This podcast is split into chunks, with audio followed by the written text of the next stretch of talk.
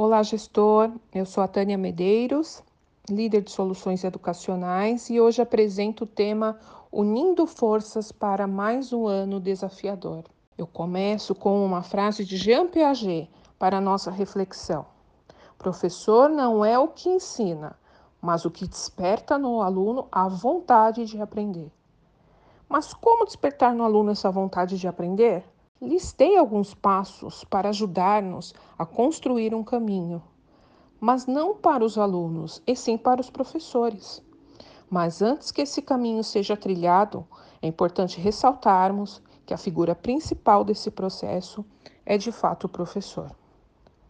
Para que ele possa despertar em seus alunos o sentimento de comprometimento, a vontade de aprender, a curiosidade, é preciso que acredite em seu potencial e que se sinta apoiado para ter envolvimento, entusiasmo, comprometimento e paixão pelo que faz.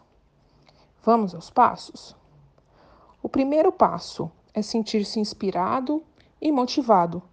Um profissional que busca inovação, que incentiva os colegas, mostra de maneira leve o quanto domina o que faz e passa segurança aos seus alunos. É o profissional que faz a diferença. O segundo passo é ter autonomia para criar, imaginar e colocar em prática, contando com o suporte da coordenação pedagógica. O terceiro passo é sentir-se apoiado pelos gestores escolares e comunidade escolar. Quanto mais o time estiver envolvido, melhores resultados serão colhidos. O quarto passo é planejar pensar nas estratégias que serão utilizadas e deixar as aulas mais atrativas. Esse passo é o principal, pois por meio dele que o processo de despertar no aluno a vontade de aprender será pensado e colocado em prática. O quinto passo é executar. O sexto e último passo é analisar o que foi feito, revisitar as estratégias, ajustar o que não funcionou e aprimorar o que deu certo, buscar a inovação. Esses são os passos principais, mas para que esses passos sejam bem-sucedidos, precisamos focar em um momento específico no ano para fazer todo esse planejamento em conjunto, perceber onde estamos e para onde vamos, e principalmente o que e como faremos para atingir os objetivos pré-estabelecidos.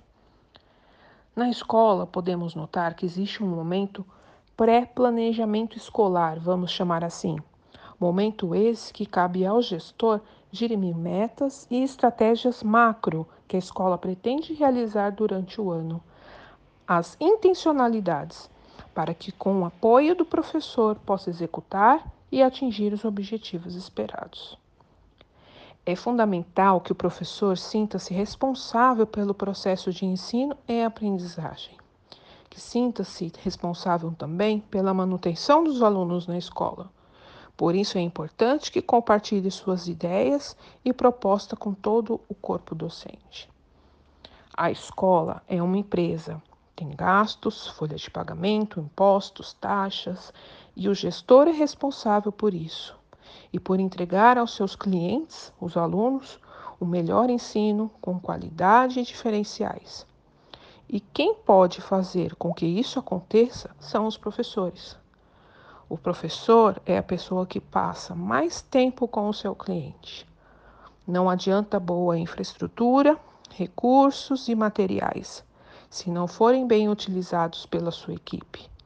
Por isso, gestor, foque nos seus professores trilhem caminhos juntos para ter a certeza de que o professor não é o que ensina, mas o que desperta no aluno a vontade de aprender.